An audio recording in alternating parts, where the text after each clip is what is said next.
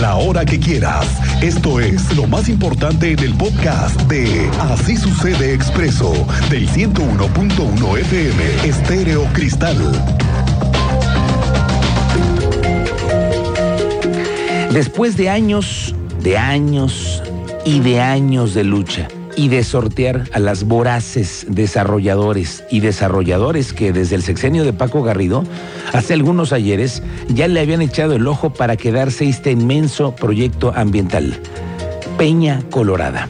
A billetazos, varios desarrolladores de aquí, del norte, de San Luis, pudieron, intentaron, promovieron que se expropiara y que fuera vendida esta propiedad. Y los ambientalistas, desde el inicio, se han opuesto.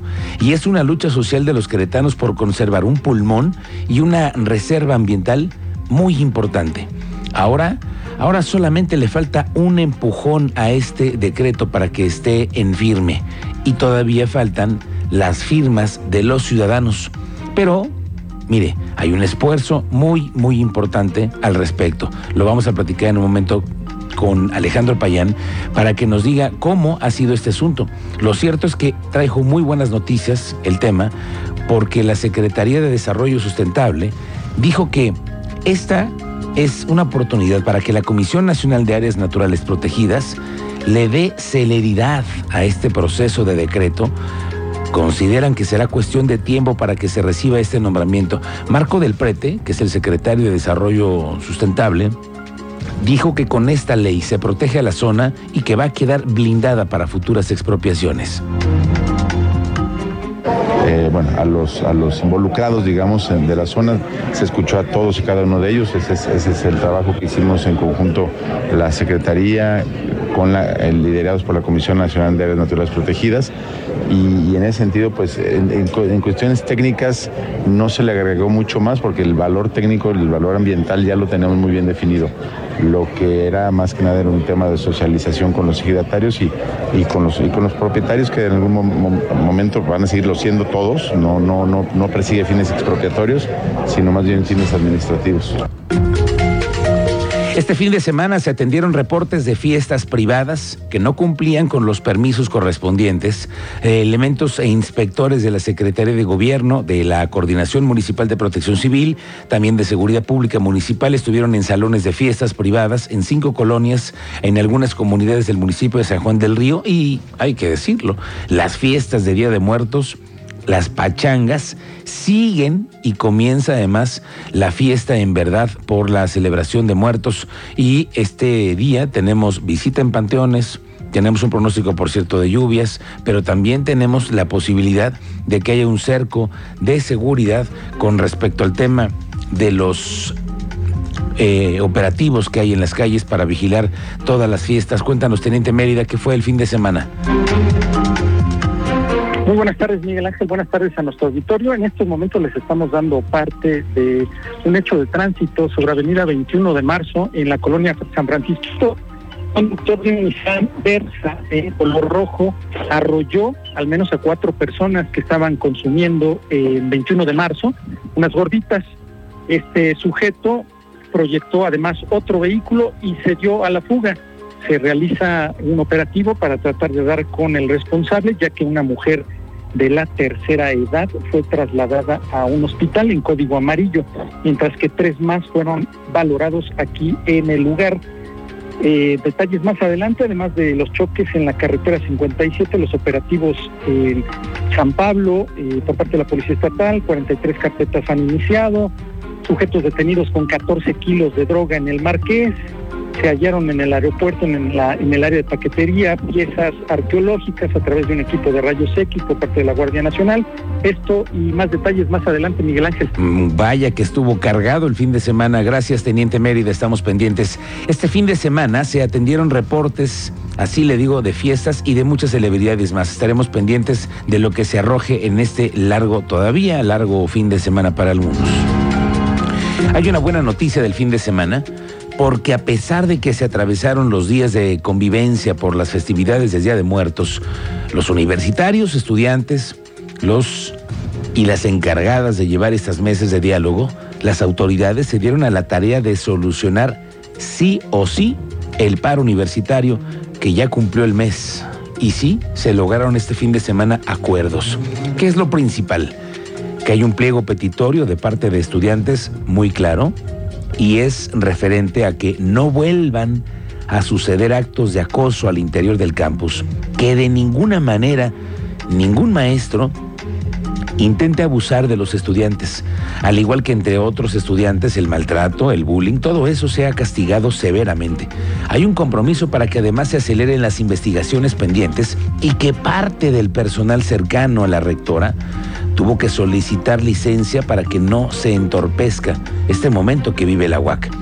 A la rectora ahora le toca darle la continuidad a su palabra y a los acuerdos a los que llegó con los estudiantes. Esa es una realidad y es una oportunidad muy interesante para la rectora y con ello tener comunicación directa con los estudiantes.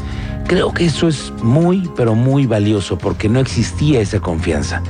Pero, pero ¿qué ha pasado después de un mes de que los universitarios tomaron las instalaciones? Porque hubo daños. Se confirmó que la oficina, por ejemplo, de la rectora, se deshabilitaron todos los circuitos de vigilancia y apenas están en el recuento de los daños. La misma rectora dijo que no existían represalias, que no van a existir contra estudiantes, pero que sí se le va a dar parte a la Fiscalía General de Justicia para que sean muy claros los daños y se busquen también a los responsables. Eso sí, no está a discusión. Eh, y el daño patrimonial que se, que se localice que para eso estamos haciendo la revisión ahorita en todas las oficinas y en todas las áreas, el daño patrimonial que se localice sí se va a denunciar en la fiscalía. Esto también se le explicó a los a, las les y los estudiantes que nosotros no podemos ser omisos en caso de encontrar daño patrimonial. Si encontramos que hubo robos, que hubo que, que alguien ingresó a alguna computadora, se están checando las computadoras en este momento. Si encontramos, por ejemplo, eh, eh, daños como el de la estatua, ¿no? que es un hecho.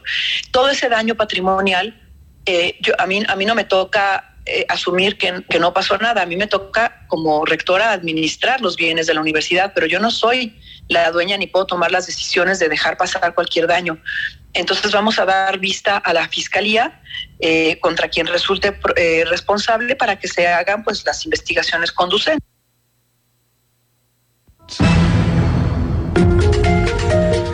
Bueno, tras cuatro semanas de la toma de instalaciones de la universidad y tres días de cierre por un puente de Día de Muertos, los comercios en las inmediaciones de la universidad han reportado afectaciones económicas severas. Algunos sobreviven con lo mínimo y reconocen que las ventas e ingresos se redujeron hasta en un 80%. Hay quien nos comenta las vendedores, vendedoras que tienen comercios de alimentos frente a la universidad, nos cuentan la experiencia. Sí, no, pues bastante. la verdad es que sí, este, digo bien que mal, pues vamos saliendo con los gastos, estamos haciendo milagros con, todo lo que eh, estamos recibiendo, pero pues tratamos de mantenernos. Avi, ¿estimarías algún porcentaje quizás en el que les hayan caído las ventas? Híjoles, no sé, ¿50? ¿Más? ¿70? Sí, debe ser que un 70, 80. Hay una nueva gira de trabajo a Canadá por parte del gobierno. Van a Montreal, Quebec y Toronto, inversionistas queretanos y una comitiva del gobernador Mauricio Curi para cerrar inversiones que, están, que se encuentran pendientes. Tú sabes más de esto, Andrea Martínez. Buenas tardes.